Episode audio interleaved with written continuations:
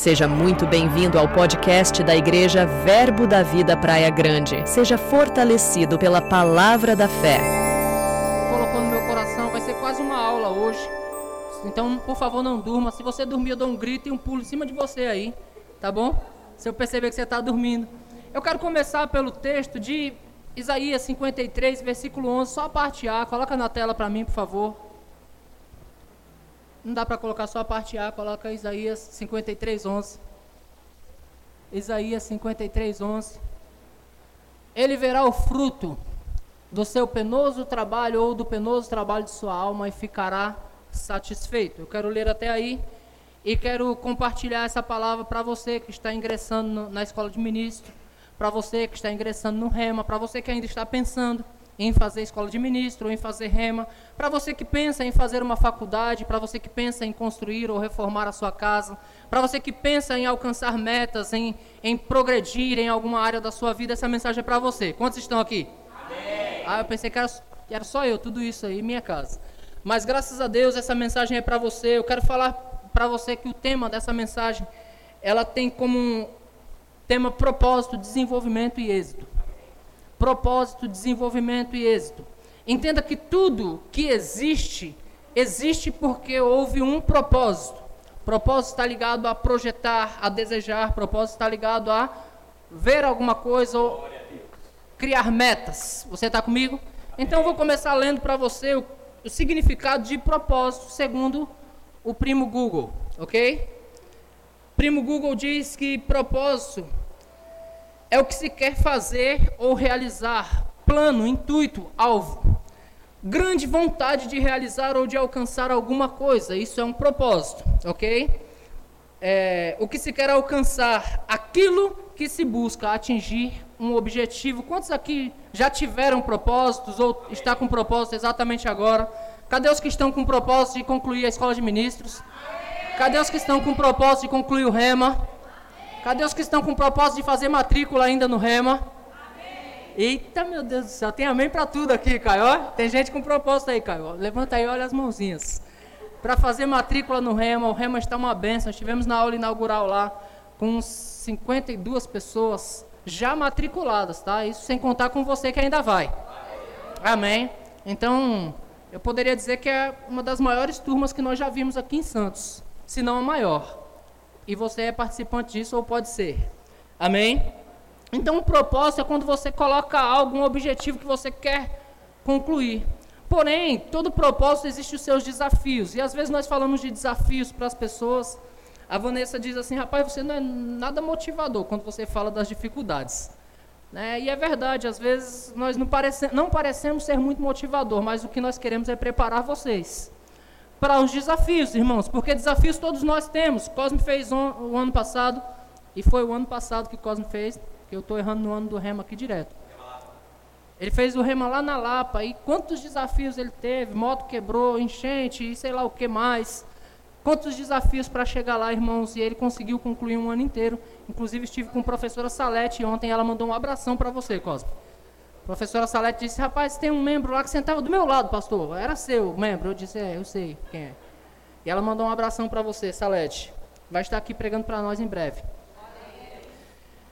Então, houve um propósito, houve todos os seus desafios e um ano se cumpriu.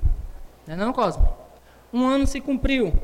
No desenvolvimento, o que é desenvolvimento? Segundo o primo Google, ele vai dizer assim também, é um ato ou efeito de desenvolver.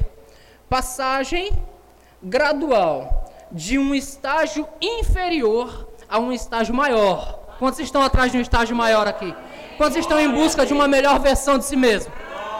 Irmão, se você não está fazendo atualizações, você vai ter problema. Mateus está ali para me ajudar e ele sabe que de vez em quando o sistema pede atualização, não é não, Mateus? Um upgrade das coisas. Se você não fizer, aquilo vai desatualizando, desatualizando. Só quem tem iPhone sabe do que eu estou falando, né? Quando pensa que não, já não serve mais. Não é assim? Então nós estamos sempre buscando a melhor versão de nós mesmos. Amém, irmãos? Vai dizer que é também é, um aumento, um crescimento, uma expansão, um, um progresso de alguma coisa. Um desenvolvimento tem a ver com aumento, tem a ver com expansão. Quantos querem expandir aqui? Amém. Glória a Deus. Eu creio que essa palavra vai falar com você. Amém? É, aumento das condições ou qualidades físicas, força, tamanho, vigor e volume. Quando você aumenta nessa área, você está se desenvolvendo. Você está comigo? Glória a Deus. Eu disse que seria uma aula e você está aí com a cara de aluno. Aleluia. Aumento da capacidade ou da competência moral, psicológica, espiritual, intelectual e etc. Amadurecimento e crescimento. Eu não sei se você está atrás disso, mas eu estou todos os dias. E o êxodo significa.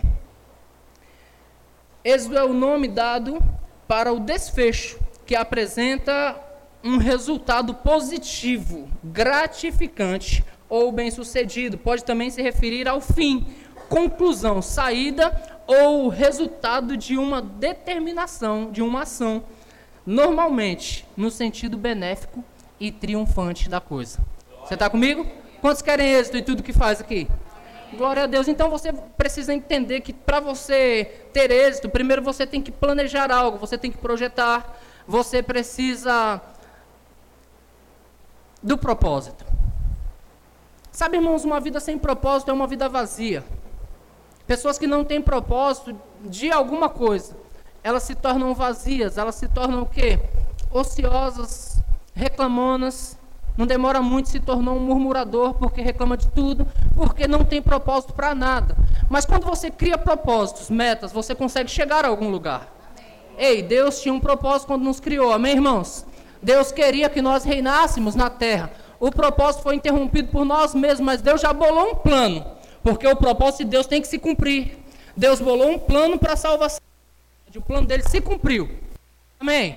Nossa, sua empolgação Glória deixou agora tremeu as pernas minha. O plano de Deus se cumpriu enviando Jesus Cristo para a nossa salvação. Amém, irmãos? Amém. E ainda existe um propósito de arrebatamento para reinarmos com Ele para sempre. E esse propósito vai se cumprir. Agora nós só estamos no desenvolvimento dele. A igreja é o desenvolvimento do propósito da segunda vinda de Jesus, do arrebatamento da igreja, da eliminação de Satanás e do progresso da igreja. Amém, irmãos? Glória a Deus, nós vamos reinar com ele para sempre. Amém. Então você precisa colocar propósitos na sua vida, irmãos. Porque o tempo vai passar, a vida vai passar. Eu estive analisando muito esses dias sobre essas coisas. Irmãos, a nossa vida é muito curta. 80, 90, os que vivem muito. Eu descobri que a pessoa mais velha do Brasil tem 116 anos. Então, os que vivem muito chegam até 116, 120 anos, conforme as escrituras. Amém? Se você analisar bem, quantos aqui já teve 120 reais e ele acabou depois? 120 é um número. E 120 acaba. Você está comigo? 120 é um número que ele vai diminuindo na medida que você vai gastando ele. É isso mesmo? Você tem 120, de repente gastou um, gastou dois, gastou três. O tempo, irmãos, não é diferente. O tempo vai passar. O tempo vai ser gasto. E o que nós fizemos no final da nossa carreira? O que nós fizemos com o nosso tempo? Quais, quais foram os nossos propósitos? Eu quis pegar esse texto que eu entendo que culto de ser tem que começar em Cristo e acabar em Cristo. Quais foram, os nossos, quais, quais foram os nossos propósitos de vida até hoje, irmãos? Quais foram os nossos projetos? O que fizemos para alcançar eles? Por que, que algumas pessoas alcançam coisas maiores e, e algumas pessoas alcançam coisas menores? Ou não alcançam alguma coisa? Por que, irmãos, que alguns saem do, do, do anonimato, um analfabeto qualquer, e chega a um, e chega a um CEO de. Porque colocou propósitos na vida. Porque decidiu avançar. Certa vez, pastor Janduí entregou uma palavra dizendo: Aonde os teus olhos chegarem, os teus pés alcançarão. Irmãos, isso é uma palavra espiritual. Aonde os teus olhos estão indo? O que você está fazendo, irmãos? Para onde você está olhando? Porque muitos de nós estamos parados olhando para os pés. Nós precisamos colocar metas em nossas vidas. E os jovens precisam fazer faculdade. Ah, pastor, mas eu não me vejo lá. É por isso que você não faz. Porque não se vê. Mas quando você coloca propósito, você trabalha em cima daquele propósito, você se desenvolve em cima daquele propósito e você cresce naquilo. Porque, irmãos, nós fomos criados para crescer. Agora, enquanto os músicos tocavam, eu olhava para Henrique e falava: rapaz, olha como ele é maior do que a mãe. E eu estava com meu bebê no colo. Qual o propósito do bebê? A gente tornar ele um grande homem, como aquele menino. Henrique, cadê? Ali. O propósito é a gente levar esse bebê até ser um grande homem. Mas tem o, tem o, tem o desenvolvimento. Tem o processo do propósito. Tem as noites sem dormir. Tem as cacas que já fez, teve que limpar. Né? Não é assim? No processo, irmãos, muitas das vezes as pessoas querem desistir no meio do processo. Glória a Deus. Agora imagine se todo mundo desistisse no meio do processo. Se Thomas Edison desistisse no meio do processo, nós estávamos em escuridão até hoje. Nós estávamos sem ar-condicionado até hoje. E dizem que Salomão era rico, né? Quem é rico aqui? Então, irmão, se alguns desistissem no meio do processo, não chegaria em nós aquilo que chegou.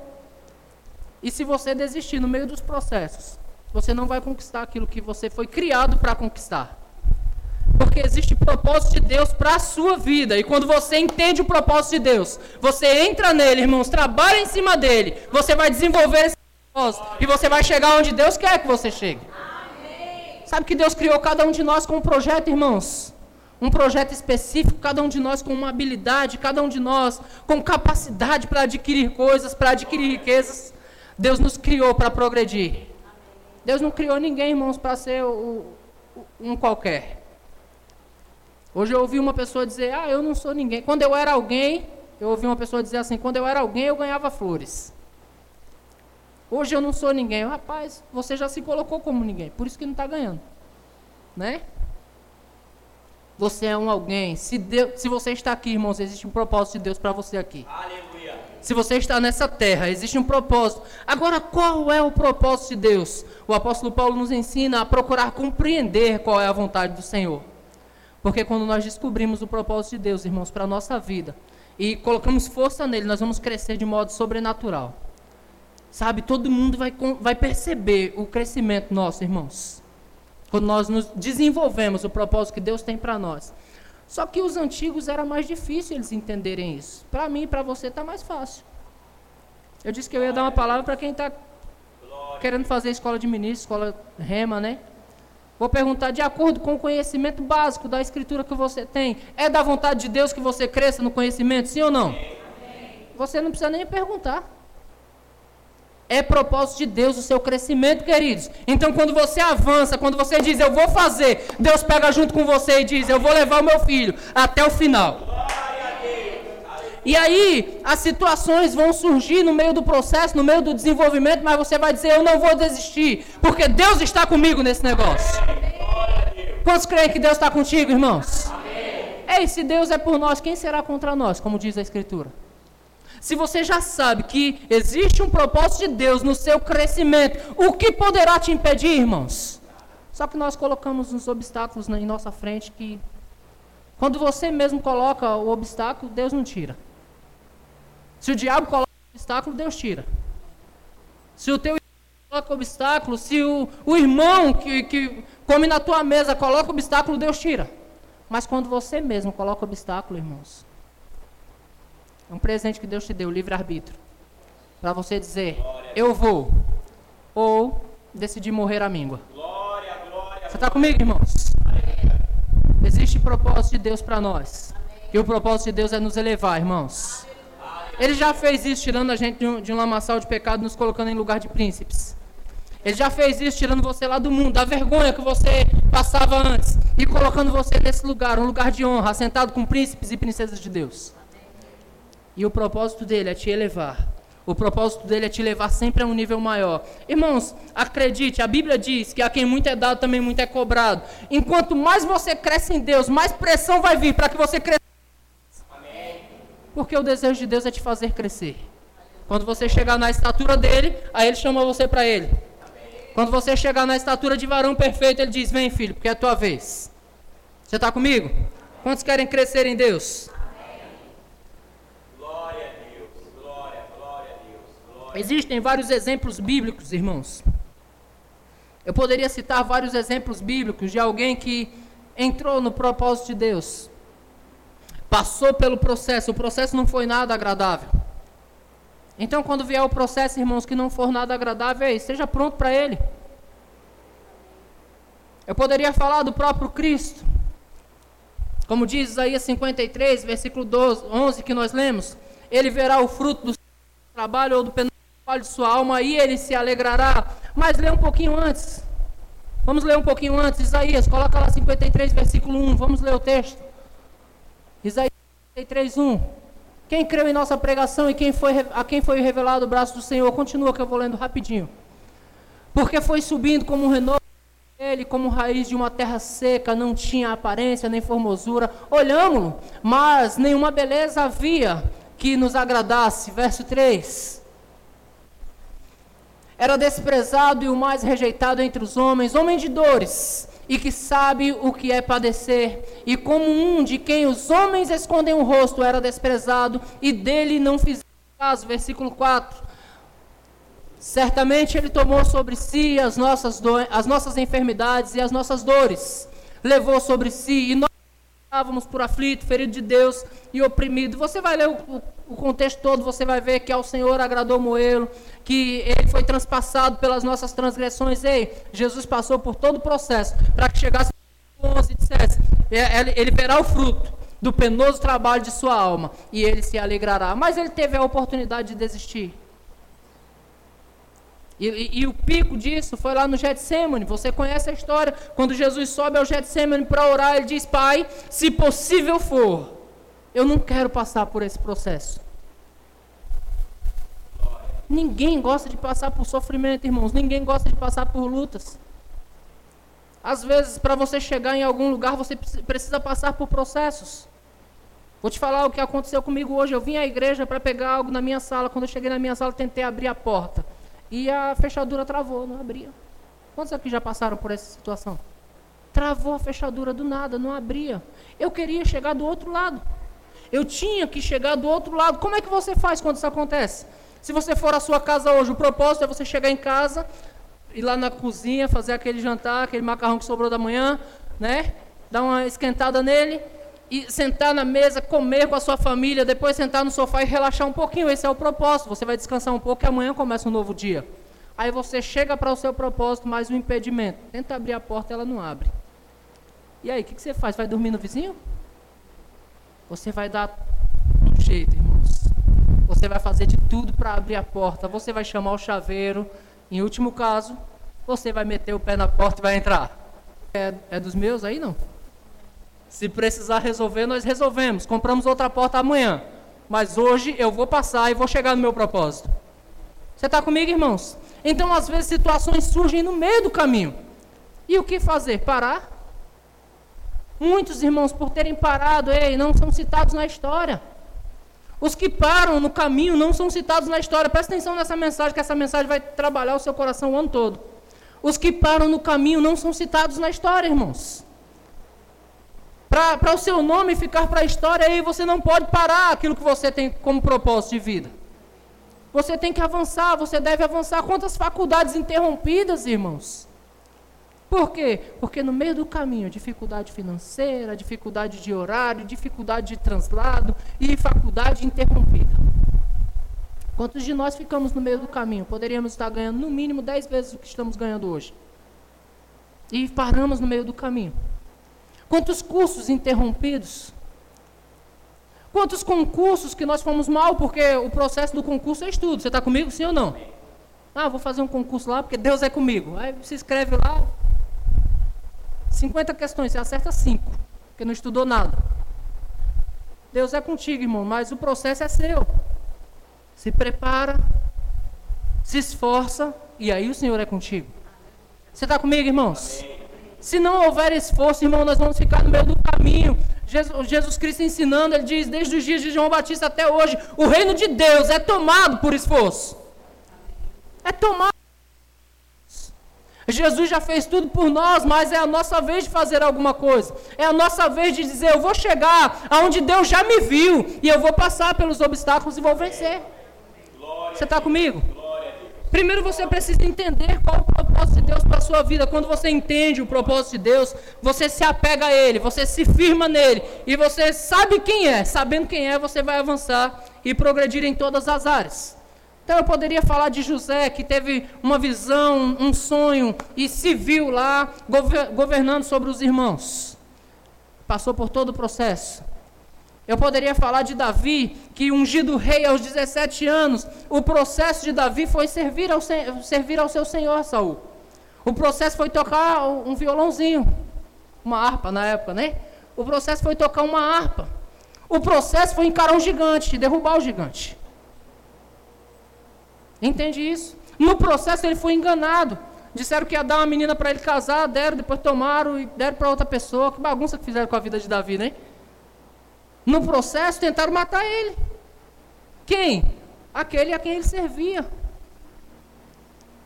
Então, irmãos, no processo coisas vão surgir para parar você, para barrar você no meio do caminho. Mas também surgirão oportunidades para você vencer. Porque, irmãos, uma grande luta é uma grande oportunidade de uma grande vitória. Meu Deus do céu, deveria escrever isso. Uma grande luta é uma oportunidade para uma grande vitória.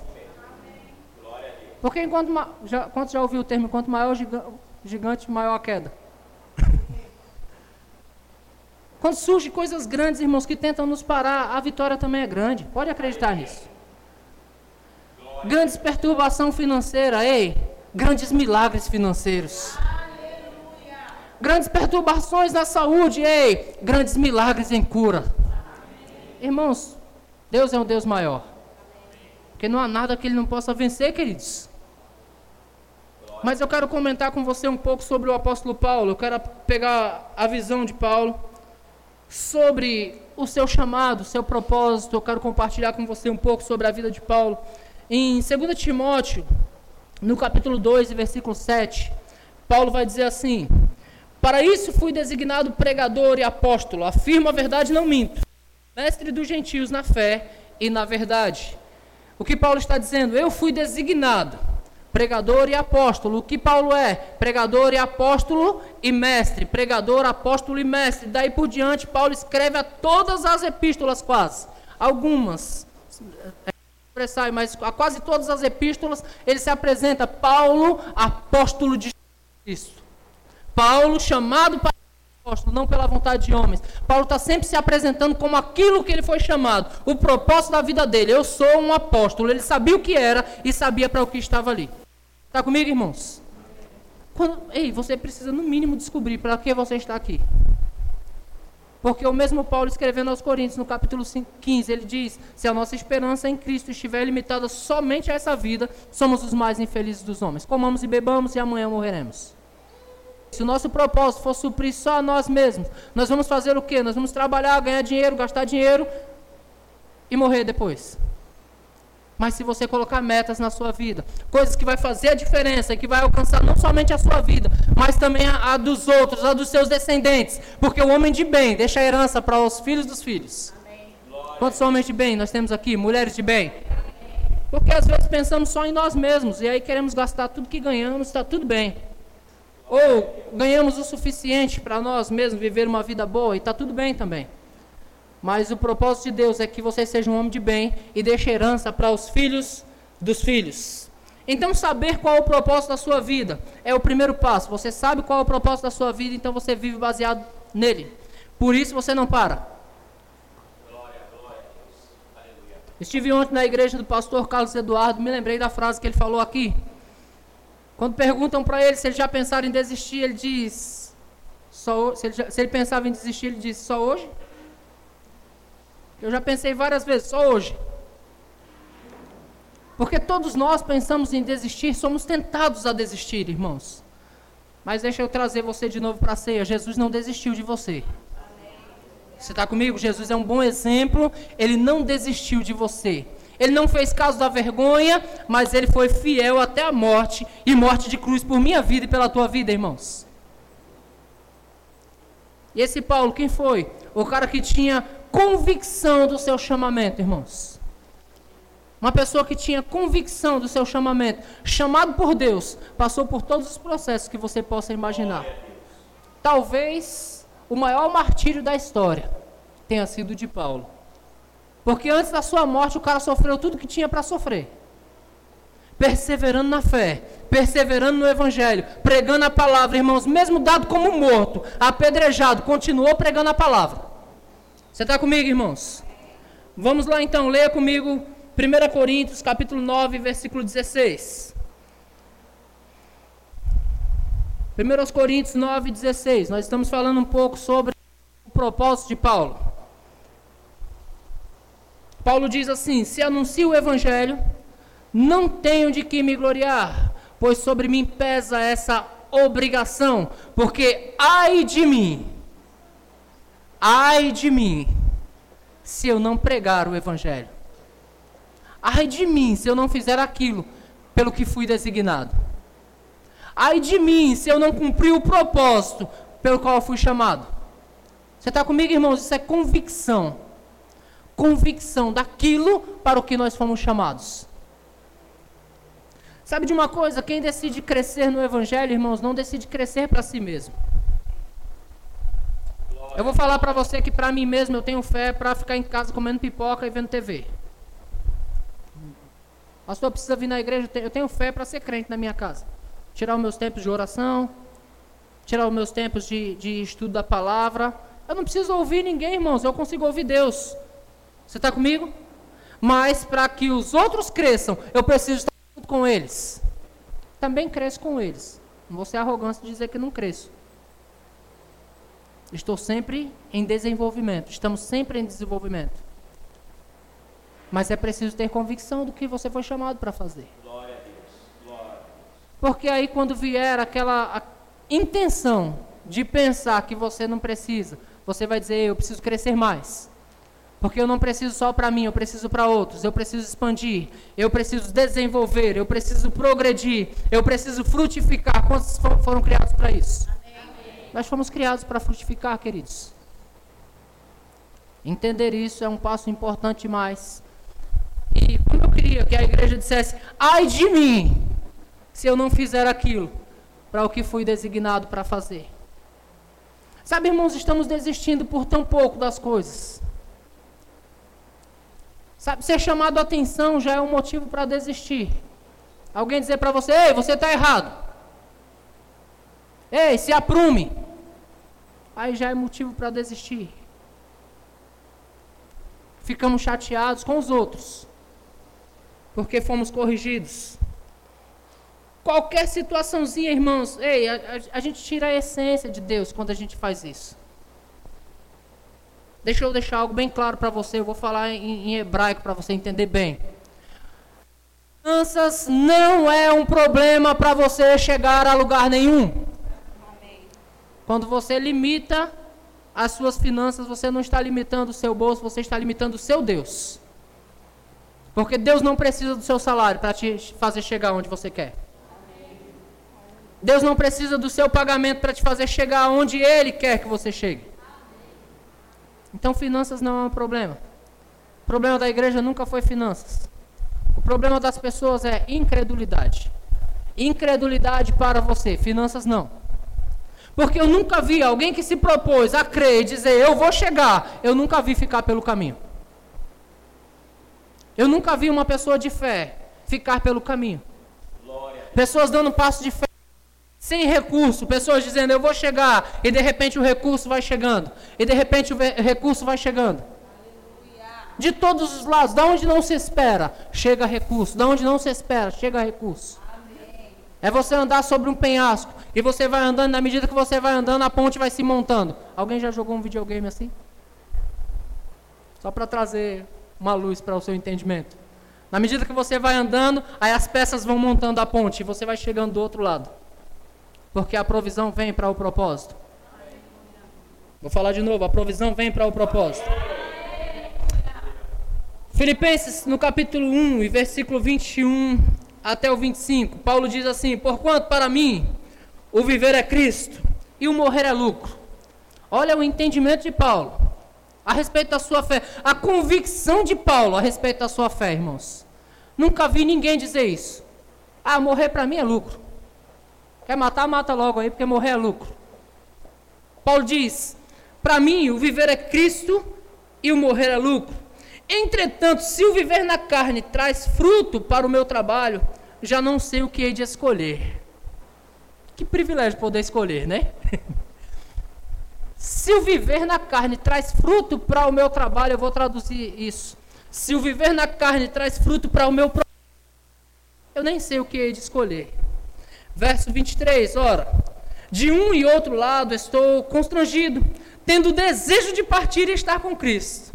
o que é incomparavelmente melhor, mas por causa mas por causa, mas por vossa causa, eu vou traduzir de novo, por causa do propósito, mas por causa do propósito para o que eu fui designado, traduzindo bem para você, estou certo de que ficarei, permanecerei com todos vós, para o vosso progresso e gozo na fé. Então Paulo, convicto do propósito, ele diz: para mim, estar com Cristo é incomparavelmente melhor. Vou trazer isso para a sua realidade. Estar em casa talvez é incomparavelmente melhor. Os jovens, estar namorando na praia talvez seja incomparavelmente melhor. Mas por causa do propósito você está aqui. Por causa daquilo, para o que Deus te chamou, você está aqui. Deixar bem claro para você, para o reino para um reino de luz, para um reino de amor, para um reino de paz, para um reino de alegria, para um reino de sucesso, para um reino de progresso e riquezas. Quer mais? Tem bastante.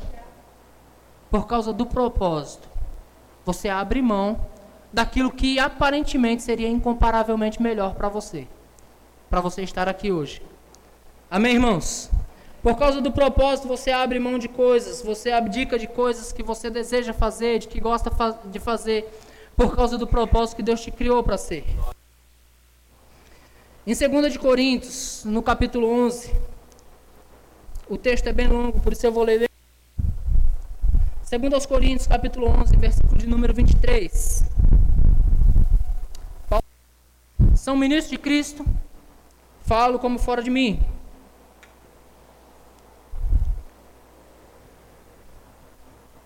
Eu ainda mais. Em trabalhos muito mais, em prisões e açoites sem medidas, em perigo de morte muitas vezes, cinco vezes recebi dos judeus uma quarentena de açoites, menos um.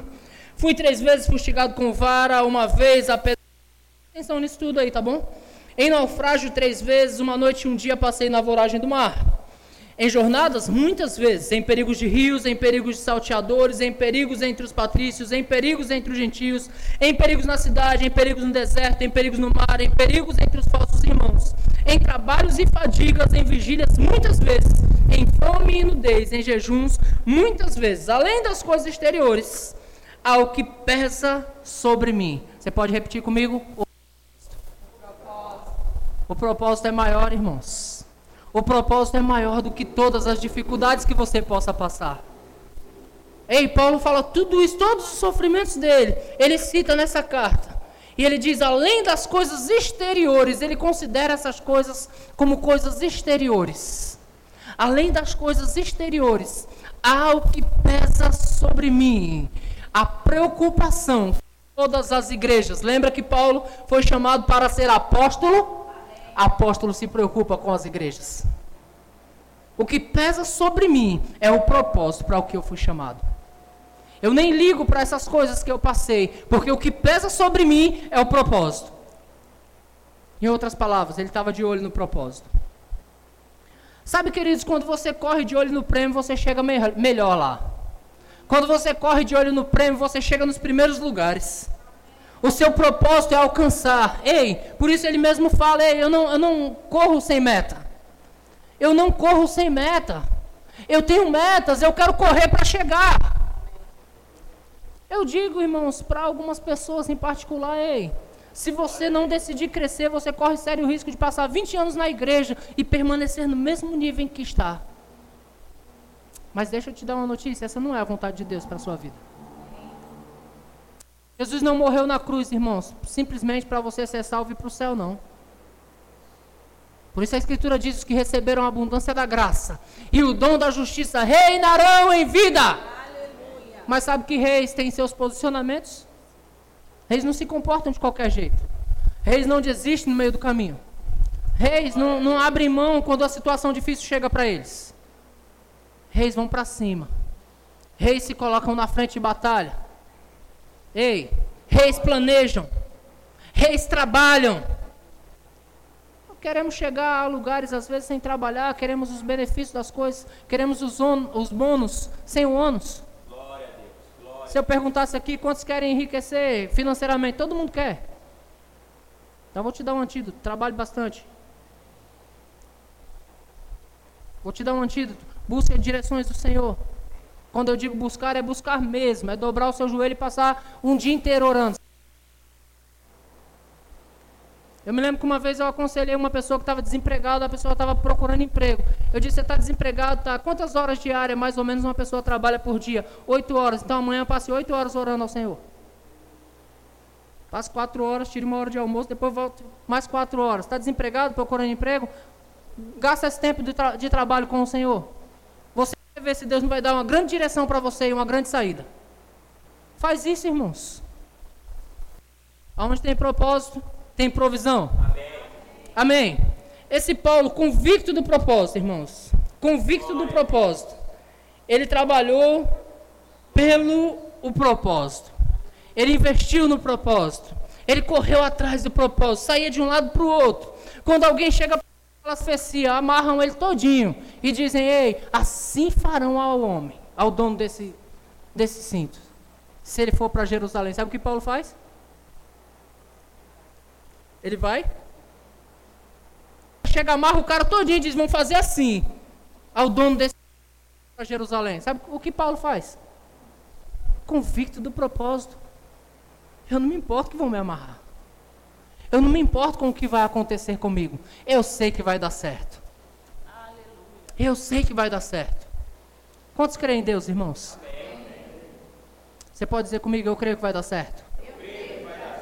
Agora fala com convicção para si mesmo, para você crer no que você diz. Eu creio que vai dar certo. Ei, irmãos, tem propósito, tem provisão. Deus vai pegar junto com você, seja lá qual for o projeto que você colocar diante dele, irmãos. Ei, vamos avançar, ei, vamos progredir, vamos fazer faculdade. Eu fico maravilhado, irmãos, com a história do pastor Luciano. Estava congregando aqui conosco. 60 anos, entrou na faculdade. Aí de repente você diga, para quê? para se, se formar, irmãos. Para ser um advogado. Aí às vezes nós, tá tudo certo, tá tudo bem. Ah, pastor, tá tudo bem para mim, eu nasci assim, eu cresci assim, vou morrer assim. Nasci nesse buraco e vou morrer nesse buraco. Que vida boa. Irmão, sai disso. Sai disso. Sabe, canta para si mesmo de vez em quando. Tu verás o fruto do seu penoso trabalho e se alegrará. Não é gostoso chegar no final, queridos? Não é gostoso chegar no final? O êxito é chegar no final. Paulo escreve ao apóstolo ao, ao Timóteo. Paulo escreve a Timóteo, na segunda carta de Timóteo, no capítulo 4, número 6. Paulo chegou bem no final. Quanto a mim, estou sendo já oferecido por libação e o tempo da minha partida é chegado. Lembra que ele já tinha escrito que tanto faz para ele ir como ficar? Mas agora ele já está convicto que o tempo dele acabou. Ele diz: O tempo da minha partida é chegado. Aí ele começa a falar como foi a carreira. Combati o bom combate. Quantos estão dispostos a combater o bom combate? Passar pelo processo, passar pelo desenvolvimento, desenvolver a sua fé. Deixa eu falar de novo, os grandes desafios. Será uma grande oportunidade para grandes vitórias. Você está pronto para as grandes vitórias? Todo mundo quer grandes vitórias. Uau! Mas para grandes vitórias chegar, os desafios chegarão no meio do caminho. Gigantes se levantarão. Situações se levantarão contra. Para você parar o trabalho do diabo é esse, irmãos. Ele é opositor. Sabe o que é opositor? Eu vou dizer para você o que é opositor. É você querer chegar em um lugar e ele se colocar na frente. Não vai. Não vai chegar. Não vai passar. Não vai chegar. Diabo é opositor. Todas as vezes que alguma coisa se levantar para se opor contra você, pode crer, o diabo está na tua frente. Mas a boa notícia é que Deus é maior que o diabo. a gente precisa falar numa, numa empolgação maior, para você se empolgar também, né? A boa notícia, irmãos, é que Deus é maior do que o diabo. A gente fala, se a gente fala numa, numa voz baixinha, é por isso que os pregadores gritam, né? Deve ser por isso, é estratégia de pregação. A gente fala numa voz baixinha, você não pega não, né? A boa notícia é que Deus é maior do que o diabo. Pegou a visão, né, irmãos? Paulo diz: combati o bom combate, passei pelo processo, passei pelo, pelo desenvolvimento, combati o bom combate, completei a minha carreira, cheguei no final e guardei a fé. Guardei a fé. Eu cheguei no final e eu guardei a fé, ele diz. E no versículo 8 ele diz: Já agora a coroa da justiça minha está guardada, a qual o Senhor, reto juiz, me dará naquele dia, e não somente a mim, mas aos membros da igreja Verbo da Vida de Praia Grande também. Não somente a mim, mas a todos quantos amam a sua vinda. O que é isso? Eu cheguei bem no final. Eu cheguei bem no final. Deus tem uma coroa preparada para mim, mas não é só para mim não, Cosme, é para tu também, meu irmão. Deus tem uma coroa preparada para mim, mas é para você, Quitéria. Ei, é para você, Isabel. Deus tem uma coroa preparada para nós, irmãos. O que nós precisamos? Não desistir.